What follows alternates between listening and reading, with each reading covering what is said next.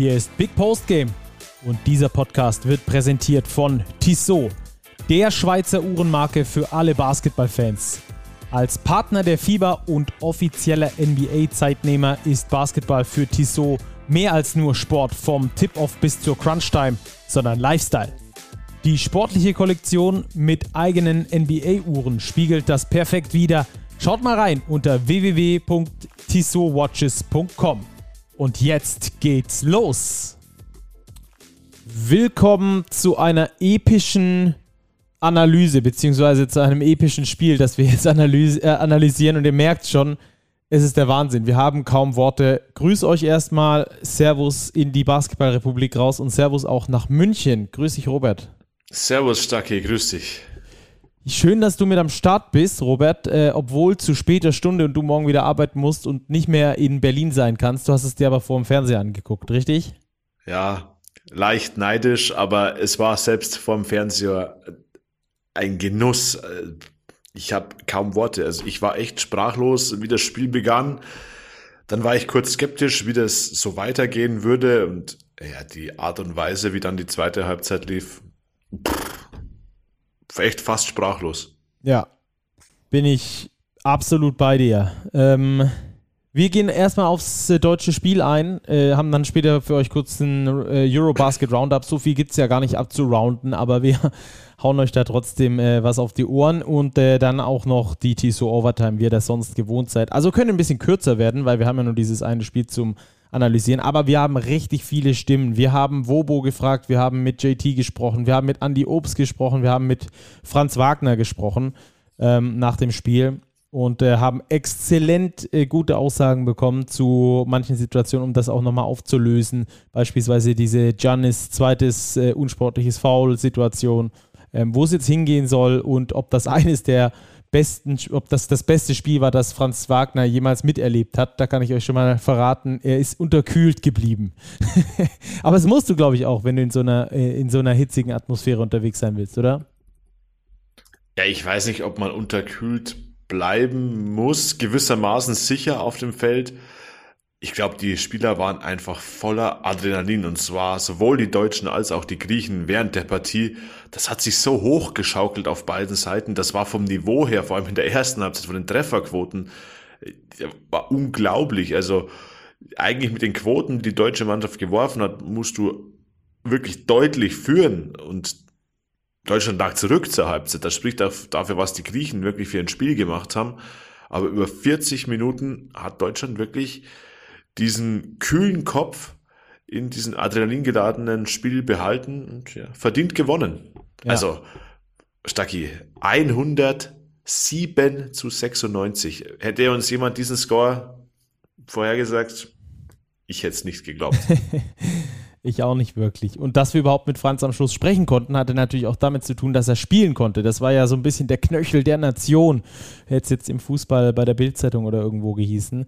Ähm, bei uns, ähm, wir haben es nicht ganz so äh, hoch stilisiert, aber es war wirklich bis kurz vor Tip-Off offiziell zumindest nicht ganz klar, ob er spielen kann oder ob er nicht spielen kann. Franz Wagner, extrem wichtiger Spieler in diesem Spiel gewesen. Das hat man auch davor schon sich denken können, dass der ein Faktor werden kann. Ähm, hat morgens trainiert, hat am Tag davor trainiert. Ähm, das sah alles ziemlich rund aus. Ich war mir deshalb sicher, dass er spielt. Gott sei Dank ist es dann dazu gekommen. Ähm, und auch eher Teil dieser unfassbaren äh, ersten Halbzeit, wo wirklich alles gegangen ist. Ich glaube, ich habe noch nie eine bessere deutsche Halbzeit erlebt. Ja, vielleicht mal irgendwann Deutschland äh, mit Nowitzki noch ähm, bei, der, bei der EM 2005 oder so. Aber das ist auch schon so lange her. Also ich glaube, wir können uns darauf einigen, dass, dass das beste Spiel dieser aktuellen Generation ist. Ja, Definitiv, Stacki. Wir haben ja in der Vorrunde schon von Festspielwochen und von wahnsinnigen Leistungen gesprochen. Auch das Litauen-Spiel war ja unfassbar dramatisch spannend. Aber ich finde, die deutsche Mannschaft hat jetzt in diesem Viertelfinale gegen Griechenland vor allem spielerisch nochmal einen draufgesetzt. Gegen die Litauer waren es ja vor allem aberwitzige Einzelaktionen, Maudolo in der Overtime, die dann den Ausschlag gegeben haben zum Sieg. Jetzt gegen die Griechen war es wirklich eine Teamleistung. Das war spielerisch wirklich gut. Natürlich auch mit individueller Klasse von Franz Wagner, von Dennis Schröder, aber da hat ein Team Basketball gespielt und das, glaube ich, war wirklich das herausstechende Merkmal dieser Leistung und ganz klar die, die beste Leistung seit, ja, wahrscheinlich seit 2005 Europameisterschaft, wo wir ja im Finale gegen die Griechen verloren haben damals. Ja, das erste Mal übrigens seit 2005, dass ähm, die deutsche Nationalmannschaft wieder in einer Eurobasket im Halbfinale steht äh, nach diesem Sieg. Äh, Dennis Schröder fand ich ein gutes Thema, was du gerade angesprochen hast. Den würde ich ganz gerne ähm, auch in den Mittelpunkt rücken, denn der hat ein wahnsinniges Spiel abgeliefert, die ein oder andere Mini-Aktion gehabt, wo ich gedacht habe, uh, jetzt verfällt er vielleicht in alte Muster. Ich äh, denke da an diese Situation, wo er da Janis versucht hat auszudribbeln, ähm, den Ball verloren hat und dann das richtig äh, böse ins Auge gegangen ist. Ähm, aber ansonsten hat er das erste Superstar-Game abgeliefert bei dieser Eurobasket, würde ich so sagen. Gehe ich vollkommen mit, Stacki. Ich habe es getwittert, ohne jetzt ganz tief in die Recherche gegangen zu sein. An die Spiele, an die ich mich aus, aus dem Stegreif erinnern kann, war das das beste Spiel von Dennis Schröder im Deutschland-Trikot. Meiner Ansicht nach. Da war alles dabei. Defense, Leadership, auch eine Ausgewogenheit jetzt zwischen Scoring, zwischen Passing. Er hat nicht dieses Riesenvolumen geworfen, er hat effektiv gespielt, er hat nach den Switches attackiert, er hat den Ball geteilt. Das war wirklich eine außerordentlich gute Vorstellung von Dennis Schröder und in dieser Verfassung ist er für die Mannschaft noch wertvoller, als er es eh schon ist, weil dadurch die Mannschaft noch unausrechenbarer wird. Ja, kurz vor der Pause ging es dann so ein bisschen in Richtung NBA-Ball, fand ich. Das war so krass, einfach Five Out, geht weg und ich schrote dir das Ding in deine Fresse. Ähm, noch und nöcher. Das war sowas von krass. Ich konnte es nicht, nicht fassen und auch Dennis Schröder war da ein großer Teil. In der zweiten Halbzeit gab es dann so eine kurze Phase, so während des dritten Viertels, wo ich wie gesagt, so ein bisschen das Gefühl hatte, oh, jetzt könnte er gleich überpacen. Ähm, extrem starke Timeouts, aber auch von Gordy Herbert in den richtigen Momenten und hat dort, glaube ich, er hat die Fähigkeit und diese, diese Bindung zu Dennis Schröder, ihm sagen zu können, ähm, mach mal ein bisschen lockerer, guck mal, dass wir wieder das Team ins Spiel reinkriegen. Weil Thema Switching Defense hast du auch schon angesprochen. Die Griechen haben extrem viel geswitcht. Ähm, Zwischenzeitlich war es ein Problem, dass die, äh, dass die Big Men erst die Bälle nicht bekommen haben. Die standen da unten oft gegen Kalates beispielsweise, der schon drei Fouls hatte, im Post, also wo der Ball unbedingt hin muss. Ähm, als die Bälle dann kamen, kamen eher vorsichtige Abschlüsse, will ich es mal formulieren, gerade von Joe Vogtmann beispielsweise, auch da in den Details, wo sie dann eher vom Mann weggegangen sind, als ihn unter den Korb zu bulldozern und ihm das Ding ins Gesicht zu rammen. Ähm, äh, aber aus dieser Phase ist eben, ist eben Schröder wieder rausgekommen. Aus dieser, auch wenn, wenn es selbst für ihn stark lief, Penetration zum Korb, ist er wieder rausgekommen, hat wieder die Mannschaft mit eingebunden. Und vor allem nach Timeouts ist mir das extrem aufgefallen. Ja, ganz clevere Timeouts von Gordon Herbert. Sofort, als die Gefahr bestand, dass Dennis überpaced, Auszeit genommen, klare Ansprache, das Team zurück in die Spur gebracht. Wieder mal sehr, sehr gut gecoacht von Gordon Herbert und ja, du hast es angesprochen, diese Beziehung zu Dennis Schröder, sie scheint zu passen. Er ist sein verlängerter Arm auf dem Feld. Und wenn das so funktioniert wie jetzt gegen die Griechen, dann ist bei diesem Turnier, wir müssen so deutlich sagen, jetzt alles möglich. Ja. Über die ähm, Ausblicke schauen wir später noch äh, drüber. Wir hören gleich mal in eine Aussage von Wobo rein. Ähm, nur ganz kurz eins zum Thema Leadership. Ähm, fand ich auch eine super Aktion, hat man wahrscheinlich in den TV-Kameras nicht gesehen. Griechenland hat einen Freiwurf, ähm, war der zweite Freiwurf dann ähm, von zwei. Und Maudolo steht mit Dennis Schröder auf dem Feld und, und Schröder steht schon an der Dreierlinie und ein griechischer Spieler, der quasi nicht zum Rebound steht, sondern an der Dreierlinie, ähm, wartet darauf, nach dem zweiten Freiwurf vielleicht mit reinlaufen zu können. Und Schröder pfeift Maudolo zu sich her und schickt ihn genau dorthin. Das ist das, was Leader haben müssen. Diesen Überblick, Kommandos geben, äh, entsprechend stellen. Maodo war da irgendwo mit dem Kopf gerade noch woanders, hat ihn geholt und der Rebound ist bei den Deutschen gelandet und, und die, sie konnten wieder in die Offense gehen. Das war so ein kleines, so, so ein Zwischen, so, so, so eine Zwischenzeile eigentlich nur in diesem Spiel und trotzdem hat sie sehr, sehr viel gezeigt, ähm, dass Dennis Schröder eben diesen Überblick hat, äh, auch in diesen wilden, turbulenten Spielen für diese kleinen Details, auf die es am Schluss ankommt, um dann so ein Team äh, schlagen zu können. Jetzt, wie versprochen, hören wir erstmal in Wobo rein, äh, der uns eine ganz gute Zusammenfassung zu diesem Spiel hier gegeben hat. Wir haben einfach mit Selbstbewusstsein gespielt. Äh, wir haben unsere Würfe genommen, wir haben sie getroffen. Die Halle war dementsprechend da. Und es ist einfach natürlich als Basketballer oder als Sportler an sich unbeschreibbar, wenn, wenn dann so Emotionen tragen und man in diesem berühmten Flow ist. Und ich glaube, das war an der Offense gerade in der ersten Halbzeit am Anfang so und auch drittes Viertel, als wir dann rausgekommen sind, wollten wir das auch bringen. Der Flow. Er beschreibt es genau richtig, weil ich das zwei, drei, vier Mal in diesem Spiel hatte ich genau diesen Gedanken, alter Falter, die sind im Flow. Ja, Stacki, erstes Viertel, acht von zwölf Dreiern verwandelt. Da ging alles rein. Start in die zweite Halbzeit, nachdem man ja zur Halbzeit zurücklag, knapp 20 zu 1 der Lauf ins dritte Viertel hinein. ja, das war ein Flow und dies, vor allem dieser 20 zu 1 Lauf, den konnten die Griechen nicht mehr kontern. Diese acht Dreier im ersten Viertel, die konnten sie kontern, den Lauf im dritten Viertel nicht mehr und dort hat Deutschland die Weichen auf Sieg gestellt. Ja, ich habe noch in der Pause mit Kollegen oben auf der, auf der Pressetribüne gesprochen. Wir haben gesagt, wenn das so ein Shootout bleibt, dann wird es ganz schön schwierig für die Deutschen. Die werden das ganze Spiel lang nicht weiterhin so treffen. Äh, da habe ich mich äh, verschätzt. Die haben das ganze Spiel fast so weiter getroffen. Ich habe mal irgendwann geguckt, Mitte drittes Viertel, über 65% Dreierquote. Unfassbar. Ähm, habe ich, glaube ich, so noch seltenst gesehen, vor allem nicht auf diesem Niveau. Ähm, aber sie haben vor allem geschafft, defensiv zuzulegen und sie haben es vor allem geschafft, Jannis so ein bisschen weiter äh, die Kreise einzuschränken. War ja unfassbar gut, vor allem am Anfang war es irgendwie Team Deutschland, das aus allen Rohren schießt gegen Jannis, der halt äh, auch brutal krass unterwegs ist und der auch viele Pfiffe gekriegt hat, finde ich, ähm, die sehr leichtfertig waren. Ähm, aber lasst uns bei Janis bleiben. Ähm, da habe ich nämlich einen guten Ton auch von, von Johannes Thiemann, der ja auch äh, direkt der Gegenspieler von ihm war was es äh, da bedeutet hat oder was der Plan war gegen Janis und ob der aufgegangen ist. Also jeder, der das Tschechien-Spiel gesehen hat, der konnte seine Schlüsse daraus ziehen, dass, dass das das Mittel gegen, gegen Janis ist und gegen die Griechen. Und äh, haben wir uns einiges abgeguckt. Ich glaube, wir waren sehr diszipliniert, äh, ihm immer mehrere Verteidiger in der Zone anzubieten. Ähm, klar, er ist ein Weltklasse-Spieler, du kannst ihn nicht bei fünf Punkten halten, das ist äh, utopisch. Ähm, aber ich glaube, größtenteils haben wir einen sehr guten Job gegen gemacht und waren sehr diszipliniert.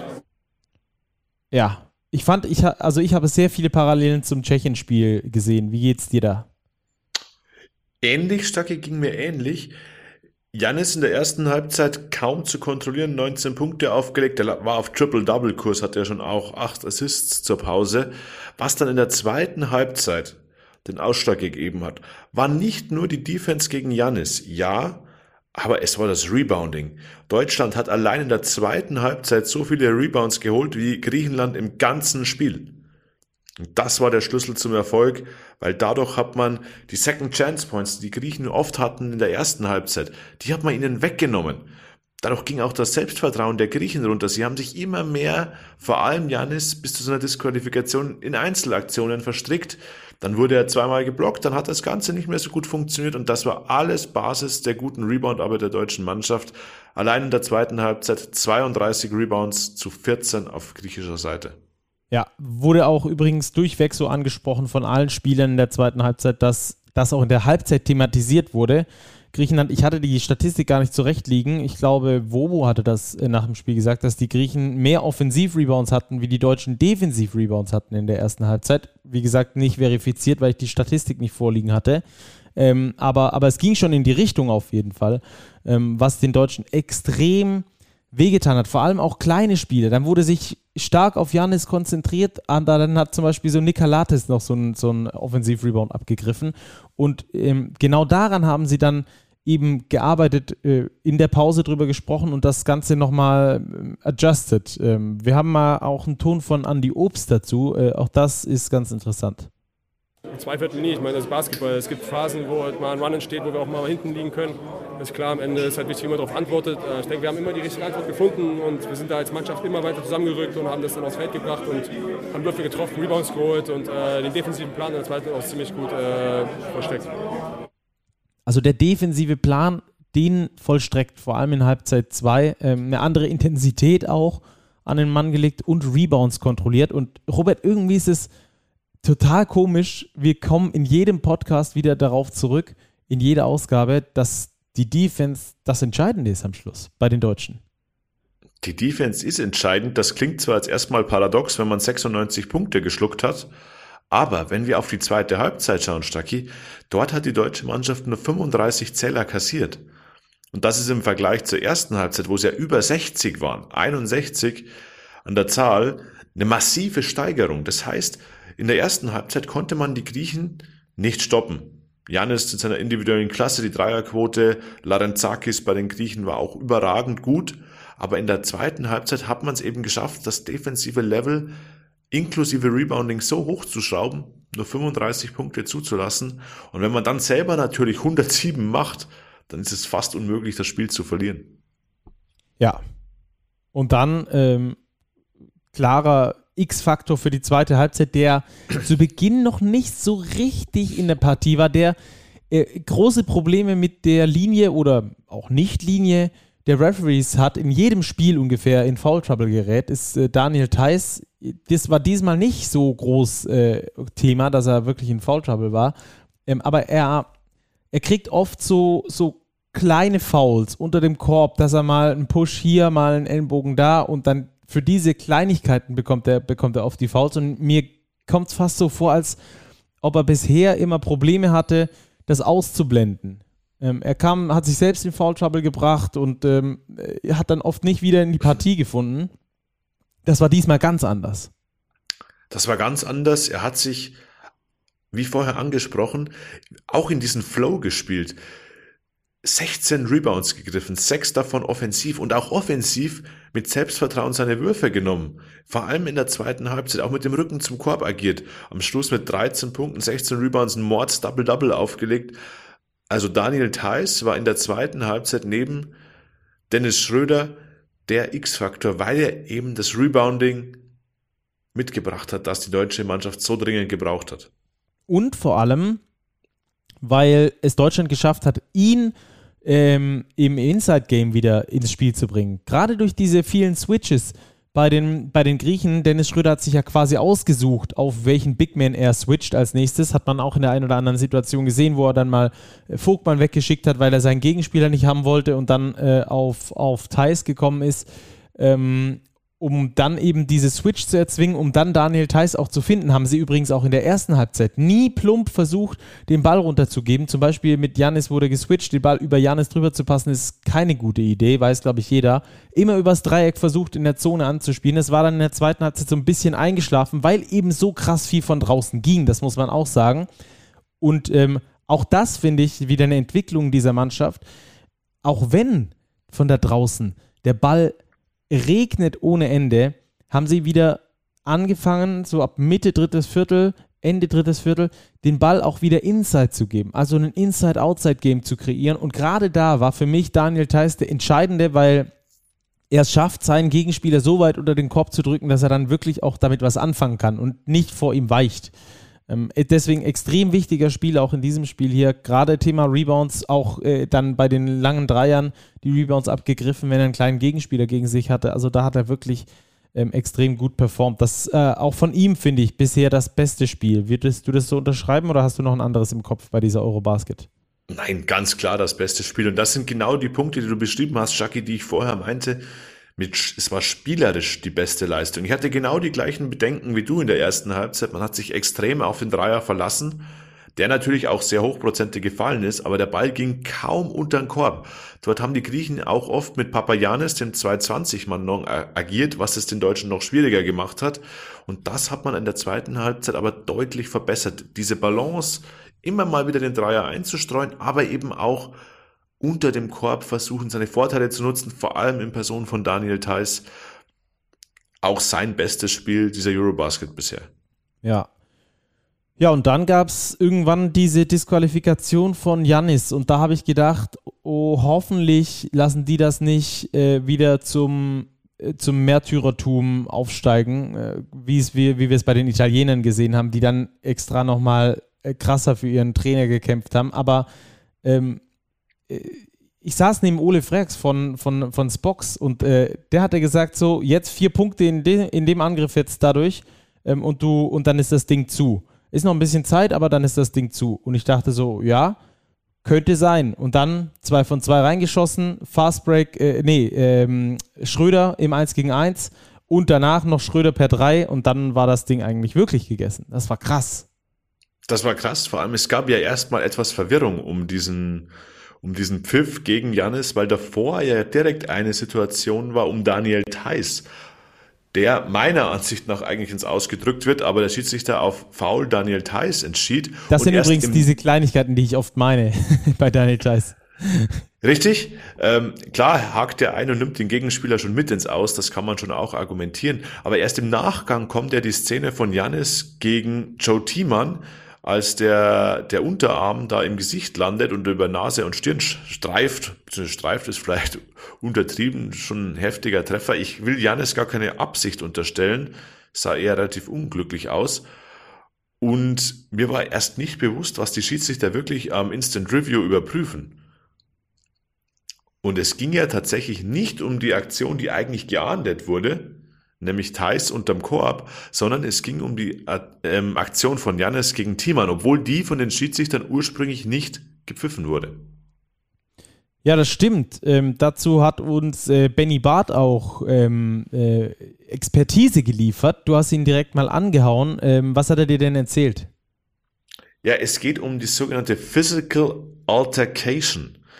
Das ist ein Punkt, den man nach neuem BBL-Regelwerk, sprich für die BBL in der kommenden Saison, zu jeder Zeit im Spiel per Instant Review überprüfen kann. Das war in der BBL bislang nicht möglich. Und das geht eben um, auf Englisch wieder, Potential Act of Violence. Quasi es geht um Tätlichkeiten, die abseits des Balles, abseits von jeglichen Pfiffen passieren. Und genau das haben die Schiedsrichter überprüft, kamen zum Schluss, unsportliches Foul. Es war das zweite unsportliche Foul von Janis in diesem Spiel und damit war er raus. Unterm Strich für mich eine vertretbare Entscheidung. Mir persönlich war nicht klar, dass dieser Punkt eben per Instant Review überprüft werden kann. Auf Fieber-Level ist das so. Ab September bzw. ab Anfang Oktober auch in der neuen BBL-Saison kann man das zu jeder Zeit im Spiel per Instant Review überprüfen.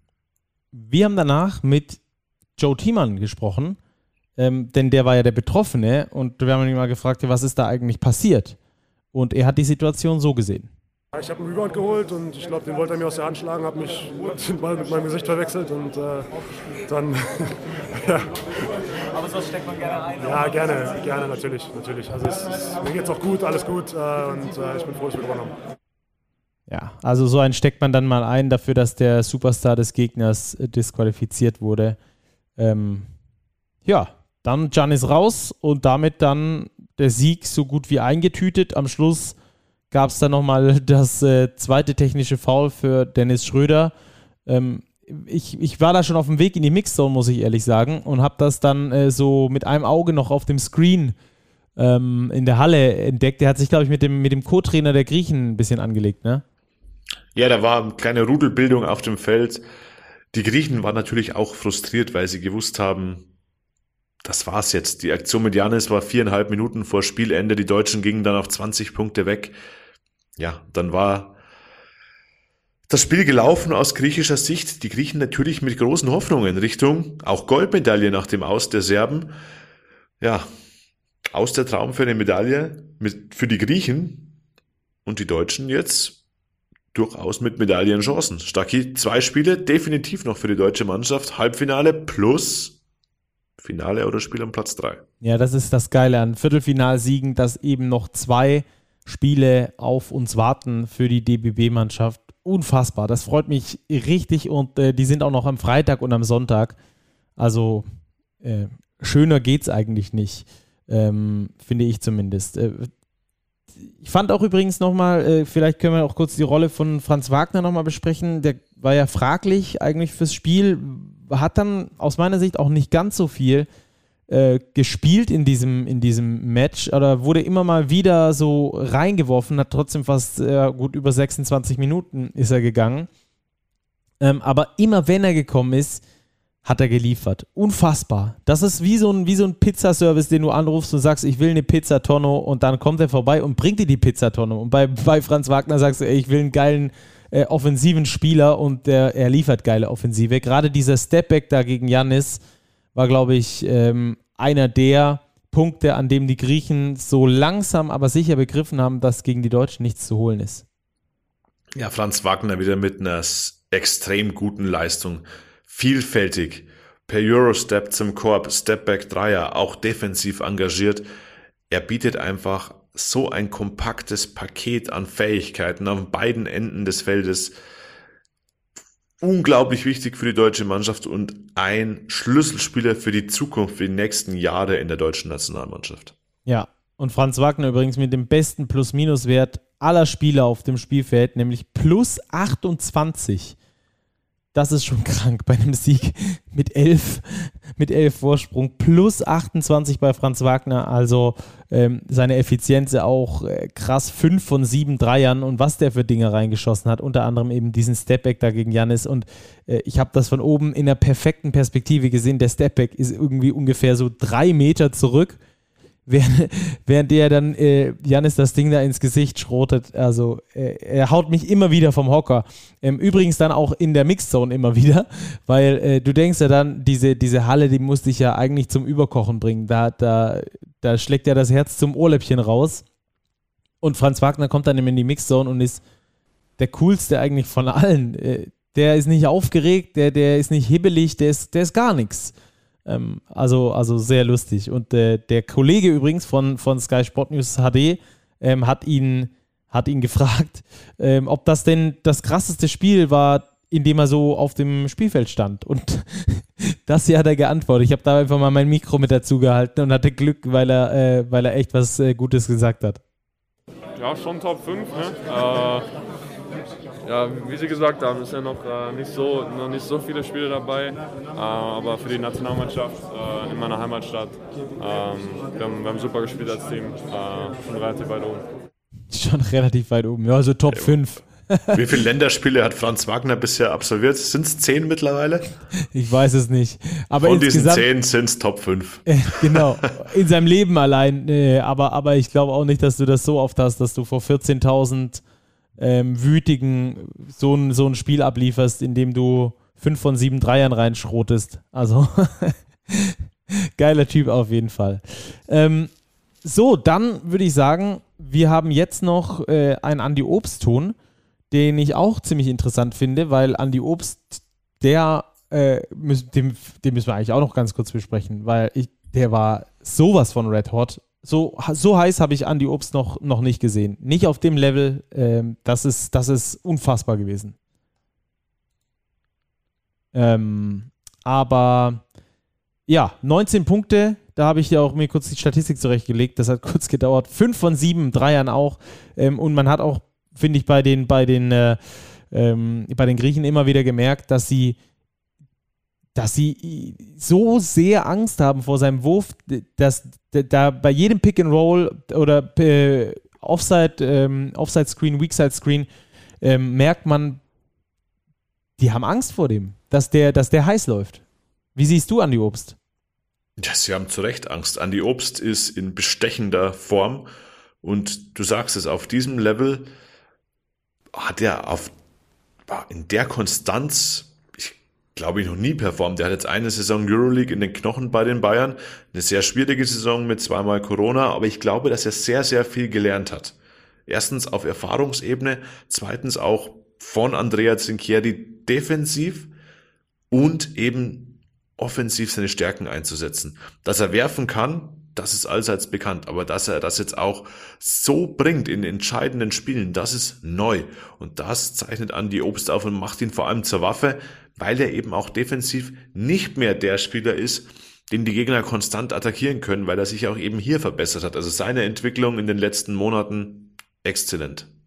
Ja, und das äh, sagen übrigens auch die Statistiken. Aktuell steht er in diesem Turnier bei 48,6% Dreierquote bei 5,3 äh, bei 5,3 Versuchen. Das ist ein sehr hohes Volumen, aber da fast 50% zu schießen, das ist fast unmenschlich und hat in diesen bisher gespielten sieben Spielen in vieren davon über 60% Trefferquote von der Dreierlinie. Ist äh, gegen Frankreich schlecht reingestartet mit 0 von 3. Das zieht noch so ein bisschen diese Dreierquote runter. Aber ansonsten an die Obst mit brutalem Spiel. Und der war natürlich auch ein bisschen hyped nach diesem Spiel. Überhaupt keine Frage. Ähm, wenn du so reinkommst und die Mannschaft auch direkt so reinfeuerst in dieses Spiel, ähm, ist das äh, was, was dich natürlich treibt. Und äh, wir haben mit ihm, und das ist jetzt schon mal unser Ausblick so ein bisschen, drüber gesprochen, worum geht es denn jetzt für die Nationalmannschaft? Ja, am Ende sind wir noch vier jetzt, äh, oder fast vier. Ähm, ja, also wir haben unser Ziel noch nicht erreicht, wir wollen weiterkommen. Wir wollen äh, am besten bis ganz nach oben und dafür müssen wir noch ein bisschen was tun. Aber ich denke mal, heute können wir froh sein, dass wir es geschafft haben. Aber morgen, denke ich mal, sollten wir schon wieder mit Fokus aufs nächste Spiel gehen. Dann will wir alles gewinnen, ist ja klar, oder? Wir brauchen ja nicht für was Kleineres irgendwie jetzt so äh, Aim, würde ich mal sagen. Also am Ende klar war es hier irgendwie eine Medaille zu bekommen, aber ich denke mal, dass wir den Anspruch haben oder wir wissen, dass wir den schlagen können. Und das ist so ein Anspruch. Also daran merkt man auf jeden Fall schon mal, dass Andy Obst Zocker ist. Er aimt äh, nicht nur für, für die Holzmedaille, sondern er aimt jetzt für Größeres, Robert. Naja, das wäre ja auch ziemlich bescheuert, wenn man im Halbfinale steht und dann für Platz 4 geht. Das stimmt. Aber trotzdem also, fand ich, also, die, seine, also, sein, sein Enthusiasmus, mit dem er das gesagt ja, hat. Er ist voller ich, Selbstvertrauen und er hat gesagt, sie wollen jetzt ganz nach oben. Und jetzt Stacki als nächstes Spanien. Ich glaube, wir schauen in der Overtime noch ein bisschen voraus. Hättest du mich vor dem Turnier gefragt oder vor diesem Viertelfinale, hätte ich gesagt, die Spanier sind für die Deutschen schlagbarer als die Griechen. Jetzt haben wir die Griechen geschlagen. Daher gegen Spanien auch das wieder eine völlig offene 50-50-Partie. Ja, dann lass uns doch da reingehen in die, äh, ins Eurobasket Roundup, wenn wir schon dort sind. Wir haben jetzt Deutschland abgeschlossen, überragendes Spiel, äh, Haken dran gemacht. Ähm, Analyse Deutschlandspiel, äh, Quatsch, Analyse Deutschlandspiel haben wir ja hinter uns. Analyse Spanien gegen Finnland. Äh, die Spanier gewinnen 100 zu 90, tun sich aber richtig lange, richtig schwer. Gegen deinen Geheimfavoriten übrigens. Ja, die Finnen hatte ich ja schon auf unserer Zugfahrt nach Köln vor zwei Wochen als Geheimfavorit ausgemacht. Und die Finnen haben wieder bewiesen, dass sie richtig guten Basketball spielen können. Sie haben die Spanier lange, lange vor Probleme gestellt hatten das Problem, dass sie aus ihrer guten ersten Halbzeit meiner Ansicht nach zu wenig Kapital schlagen konnten. Da lagen sie nur mit neun Punkten vorne. Das hätte mehr sein müssen. Die Spanier kamen nämlich dann gänzlich verändert aus der Pause, gewinnen das dritte Viertel 30 zu 15 und stellen dort die Weichen auf Sieg. Aber die Spanier haben wirklich alles rausholen müssen, was in ihnen steckt, um diese Finnen zu schlagen. Ja, vor allem auch da wieder ähm, bemerkenswert, finde ich, die Spanier mit guter äh, Defense, woraus dann gute Offense entstanden ist. Ja, ganz extrem. Die Spanier in der ersten Halbzeit ähm, haben kassiert über die, 50 Punkte, 52. Ähnlich wie, wie bei den Deutschen, Stacki. Ja, es wirkte für mich, sorry, dass ich hier unterbreche an der Stelle, aber ähm, es wirkte für mich in dieser ersten Halbzeit äh, wie die Serben, als sie gegen die Italiener verloren haben. Dieses, ja. dieses nicht ganz, nicht ganz auf der Höhe sein, nicht, also nicht ganz griffig sein. Es war, sie haben es ein bisschen zu leicht genommen, vielleicht auch so ein Stück weit in dieser ersten Halbzeit. Und dann in der zweiten Halbzeit ist der Schalter umgeklappt worden und dann äh, war volle Fahrt voraus. Ganz genau. Vielleicht ein bisschen leicht genommen. Die Finnen extrem schnell gespielt, aus diesem schnellen Spiel viele freie Würfe bekommen, diese freien Würfe getroffen. Davon waren die Spanier wirklich etwas überrascht aber sie haben eben Anpassungen vornehmen können. Alberto Diaz allen voran, der hat wirklich Druck am Ball gemacht, hat mit seiner defensiven Intensität bis in die Wände eingeleitet und dann war in Summe die Qualität der Spanier doch ein Stückchen höher als die der Finnen, die natürlich wieder sehr viel Lauri Markkanen hatten, 28 Punkte, 11 Rebounds. Die Spanier auch ein bisschen breiter, aber Finnland ein extrem gutes Turnier gespielt, eine der positiven Überraschungen. Auch der Coach hat mich total begeistert. Ja. wie lässt ganz modernen Basketball spielen, exzellentes Coaching, das Timing der Auszeiten. Also da kann Finnland wirklich frohen Mutes in Richtung Zukunft schauen. Ja, habe ich ganz genau so gesehen, muss ich wirklich unterschreiben. Wir konnten es ja nicht zusammen sehen. Du sitzt in München, nicht in Berlin. Ähm, aber, ähm, aber ganz genau diese, diese Schlüsse hätte ich auch gezogen bei den, bei den Finnen. Echt geilen Basketball, den die Jungs da spielen. Super modern, positionslos, quasi äh, schnell, entscheidungsfreudig. Ähm, das, das das macht einfach Bock, den zuzugucken. Ähm, hätte man, glaube ich, vor dem Turnier jetzt auch nicht unbedingt gedacht, dass jetzt Finnland die Nation ist, die hier mit dem modernsten Fußball, äh, Fußball genau, mit dem modernsten Basketball hier in die Halle zaubert. Ähm, am Schluss hat es trotzdem nicht gereicht, auch weil die Spanier Willi Hernan Gomez haben, auch weil die Spanier einen Rudi Fernandes haben, der mit 37 Jahren immer noch äh, dazu in der Lage ist, den Deckel aufs äh, Gurkenglas zu machen und ganz zuzuschrauben. Ähm, es ist schon echt erstaunlich, was die Spanier da wieder für eine neue Generation haben, denn die alte, die goldene Generation der Spanier ist ja quasi so gut wie ausgestorben, äh, in Anführungsstrichen natürlich ausgestorben. Ähm, Jui hat sich noch vor dem Turnier verletzt. Rubio diesmal nicht mit dabei. Wir hatten das ja mit Jan Jagler auch schon ausführlicher behandelt. Ähm, und trotzdem performen die wieder.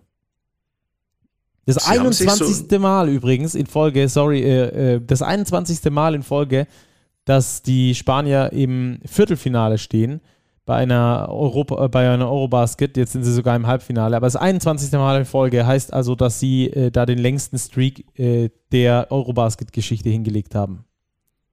Ja, sie grooven sich so ein bisschen rein ins Turnier. Die Vorrunde war noch so, so lala, ja, locker weitergekommen, aber jetzt nicht megamäßig überzeugt. Aber jetzt, die Spanier nehmen Fahrt auf.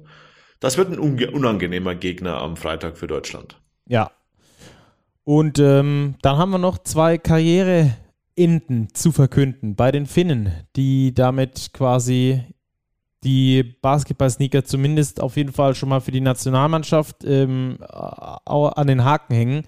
Sean Huff, bekannt aus von den MHP-Riesen Ludwigsburg und den, von den Fraport Skyliners, lange in der Bundesliga gespielt.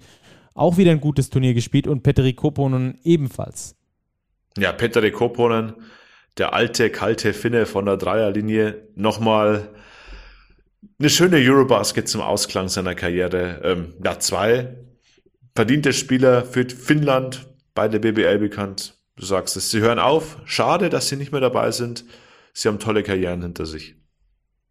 Absolut. Starting Five lassen wir heute mal sein. Waren ja nur zwei Spiele, da wäre es äh, zu einfach für Robert, da was draus zu basteln. Deswegen, deswegen äh, ersparen wir ihm das. Ähm, werden wir dann vielleicht in Richtung äh, Halbfinale nochmal machen. Da sind zwar auch nur zwei Partien, aber da ist dann vielleicht nochmal ein bisschen mehr Füllmaterial. Oder ich würde sagen, äh, wir machen auf jeden Fall eine All-Time Starting Five der Eurobasket insgesamt, oder? Ja, die machen wir auf jeden Fall und wir liefern auch eine Starting Five des Viertelfinals nach, wenn am Mittwoch dann auch die anderen beiden Partien, nämlich das Spiel der Slowenen gegen die Polen und Italien gegen Frankreich durch sind, dann werden wir eine Starting Five euch zur Verfügung stellen aus den vier Viertelfinalpartien. Und dann, dann starten wir damit jetzt noch in die Tissot Overtime. Die haben wir nämlich auch noch für euch. Wir haben ähm, einen kleinen Hinweis in dieser Tissot Overtime, denn äh, um 17 Uhr an diesem, äh, was ist denn dann? Äh, ich bin schon. Mittwoch. Mittwoch, oh Gott. Es ist schrecklich, äh, Robert. Es ist schon wieder 1 Uhr nachts und wir podcasten hier. Also an diesem Mittwoch, 17 Uhr, kommt, kommt noch äh, Bonusmaterial raus. Wir hatten Misan Haldin, früher Misan Nikakbaze, bei uns vor dem Big Bully, zusammen mit Lukas Robert, durfte ich ihn da interviewen. Extrem interessante äh, Ein Einsichten in sein Leben, wie es sich auch nach diesem Facial Dunk gegen Yao Ming da entwickelt hat, ähm, was in Italien der Reiz ist, Basketball zu spielen, hat eine sehr erfolgreiche, äh, basketballerisch erfolgreiche Schwester, über die wir gesprochen haben und so weiter und so fort. Ähm, und mittlerweile ist er äh, Development Coach für Kids und, und Jugendliche im Bereich Basketball, haben wir auch noch ein bisschen drüber gesprochen. Also, sehr interessanter Talk, ab 17 Uhr dann online für euch. Und ähm, dann Robert, machen wir jetzt in der Overtime auch nochmal einen Vorausblick, nämlich auf die anderen Viertelfinals, die da am Mittwochabend oder Nachmittag stattfinden. Slowenien, Polen und Frankreich, Italien. Was hältst du davon? Ja, ich glaube, im Spiel Slowenien-Polen haben wir einen klaren Favoriten, nämlich die Slowenen, die jetzt auch ähm, wieder fit sein sollten nach ihrer Feiertour in Köln. Ich rechne mit einem relativ deutlichen Erfolg für Slowenien. Auch wenn die Polen in der Gruppenphase und auch im Achtelfinale wirklich gut gespielt haben, glaube ich nicht, dass sie das Potenzial haben, Slowenien zu schlagen. Ja, und Frankreich, Italien, das wird, das wird spannend. Die Italiener haben die Serben rausgeworfen durch eine überragende Leistung. Die Franzosen haben uns ja in der Vorrunde noch nicht so gefallen. Jetzt stehen die doch wieder im Viertelfinale. Und ich glaube, dass sie werden die Italiener rausnehmen. Ja, Sagt glaubst mir irgendwie du? mein Gefühl. Ich glaube, die Italiener können die Leistung gegen die Serben nicht bestätigen und die Italiener haben keine Waffen gegen die Big Men der Franzosen. Darum sehe ich hier die Franzosen vorne. Das wäre auf jeden Fall ähm, dann auch sinnbildlich für diese äh, Todesvorrundengruppe, wenn drei äh, Vorrundengegner oder drei ja insgesamt aus der Gruppe B im Halbfinale stünden mit Slowenien, Frankreich und Deutschland. Eine davon haben wir schon, zwei davon äh, sind wahrscheinlich, dass es morgen passiert. Also das äh, zeichnet auch nochmal dann ab, wie gut diese Vorrunde war, die die Deutschen da gespielt haben gegen diese Top-Teams. Gut, Robert.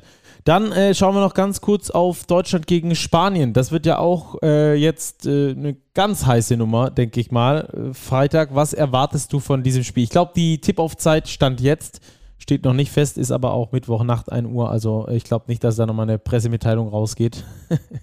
Bis ja, wir sind die Lauschaufnahmen. Auf Twitter war schon zu lesen, dass Deutschland scheinbar das späte Spiel hat. Davon würde ich auch ausgehen, dass ja. Deutschland das 20.30 Uhr Spiel hat.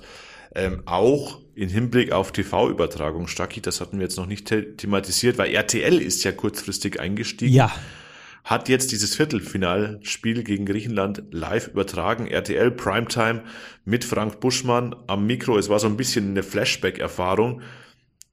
Und das war natürlich ein Spiel, Stacki, wie gemalt für so eine Übertragung. Ich hatte echt Zweifel, puh, übertragen die hier das Spiel, wenn Deutschland verliert, könnte das auch zum Flop werden. Aber das war ein Spiel, besser konnte es nicht sein. Und ich gehe davon aus und ich hoffe, dass RTL jetzt auch am Ball bleibt, ja. zusätzlich zur wirklich guten Übertragung von Magenta Sport, weil dann hätten wir Live-Basketball am Freitagabend in der Primetime bei RTL und ich glaube, das wäre schon nochmal ein guter Push, weil ich kann mir wirklich vorstellen, das Spiel jetzt gegen die Griechen, das hat, ähm, ich will das Wort Hype nicht bemühen, aber das hat schon so einen kleinen Euphorieschub gegeben, auch bei den Zuschauern. Also mein Handy während des Spiels, WhatsApp, diverse Kollegen, Freunde, Bekannte haben mir Emojis geschickt mit diesen Flammen und der explodierende Kopf bei dem Slukas-Ding von der Mittellinie. Also die Leute sind hängen geblieben beim ja. Basketball. Ja, und ich, glaube, das ist eine Riesenchance. Kann ich genauso bestätigen. War nämlich bei mir ganz genauso. Äh, Krönung des Ganzen war, äh, dass mir sogar meine Frau, die sonst nie Basketball schaut, geschrieben hat, dass sie jetzt bei RTL eingeschaltet hat. Also ich glaube, dass da schon ein paar mit reingeschaltet haben. Ähm, ich finde es auch äh, mega cool, dass, dass RTL ähm, das macht und eben in diese breite, diese breite Masse geht, ist natürlich eine ganz andere Zielgruppe wie Magenta. Magenta macht einen Wahnsinnsjob, den die da ähm, vor Ort machen, geben sich unfassbar viel Mühe ähm, und, äh, und trotzdem ist es, glaube ich, äh, natürlich für alle ein Vorteil, wenn, wenn RTL da noch mit dabei ist und gerade auch noch mit Bushi dabei. Ähm, der hat es ja äh, so ein bisschen predicted. Falls ihr den Podcast mit Bushi bei uns im, am Big Bully noch nicht gehört habt, den Bully Talk, dann hört da gerne mal rein. Da hat er noch predicted, hat gesagt, ach, so ein großes Deutschlandspiel und das bei RTL, das könnte er sich nochmal vorstellen. Irgendwann, äh, dass er dann da nochmal zum Mikro greift.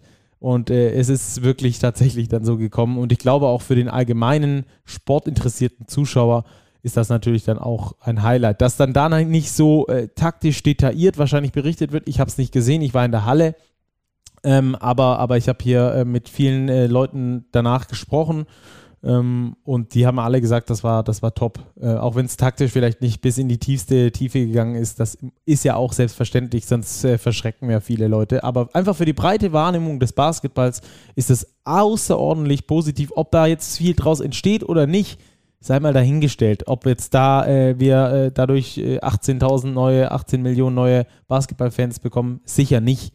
Aber alles in allem ist es nur positiv. Jeder Mensch, der mit Basketball in Kontakt kommt, ist potenziell äh, einer, der beim Basketball dranbleibt. Ob es dann tatsächlich ja. so kommt oder nicht, ja, weiß man dann nicht. Weil die Emotion, die Dramatik einfach perfekt rüberkam. Es war ein Spiel, also wer bei diesem Spiel Basketball nicht geil findet, dem kann ich nicht mehr helfen. Ja. Dann lass uns noch ganz kurz Deutschland-Spanien ähm, nur aus dem sportlichen äh, Gesichtspunkt noch kurz anschauen. Äh, Deutschland äh, natürlich mit diesem Mega-Hype im Rücken jetzt, mit diesem, mit diesem Anschub, das Publikum war da, obwohl es am Anfang gegen Griechenland auch echt ein Auswärtsspiel war. Hinten raus war es dann echt krass und richtig geil. Ähm, die Spanier, wie sind die zu stoppen? Wie, können, wie kann Deutschland Spanien schlagen? Deutschland wird wieder eine Teamleistung brauchen. Die Spanier haben jetzt im Gegensatz zu den Griechen, den Slowenen, gegen die die Deutschen ja schon alle gespielt haben, jetzt nicht den einen Superstar, den es einzuschränken gilt, sondern die Spanier kommen auch eher über das Kollektiv, wie die deutsche Mannschaft auch. Da haben wir die Hernan Gomez-Brüder, die jetzt immer besser in Fahrt kommen, im Viertelfinale zusammen auf 42 Zähler kamen. Da haben wir mit Lorenzo Brown einen extrem starken Euroleague Point Guard, wieder ein Double-Double aufgelegt, das Punkte und Assists gegen die Finnen. Also dort werden wir die Kreise einschränken müssen und ansonsten als Team agieren, Selbstvertrauen spielen, die Rebounds einsammeln. Das klingt platt, aber ich glaube, es sind die Schlüssel zum Sieg für Deutschland. Im Halbfinale. Robert, dass wir das sagen dürfen, das ist, äh, es fühlt sich irgendwie immer noch nicht ganz real an. So geil. Deutschland steht im Halbfinale der Eurobasket 2022 im eigenen Land. Monster. Ja. Wir sehen sie auf jeden Fall noch zweimal und ich freue mich sehr auf jeden Fall darauf. Danke für deine Zeit und danke, dass du so lange wach geblieben bist, Robert. Ja, Stacki, danke für deinen Einsatz vor der Halle, in der Halle. Ja, wir waren gar nicht so sprachlos, wie es der Folgentitel sagt, aber ich glaube, dieses Spiel äh, ja, war ein, ein historisches, ein episches Spiel und macht Lust auf mehr. So sieht's aus. Ihr hört uns wieder, wie gesagt, äh, der äh, Podcast mit Misan Haldin dann ab 17 Uhr draußen und ansonsten melden wir uns dann wahrscheinlich am Freitag, spätestens am Samstagmorgen mit der Analyse. Bis dahin, macht's gut, bleibt sportlich. Ciao, ciao.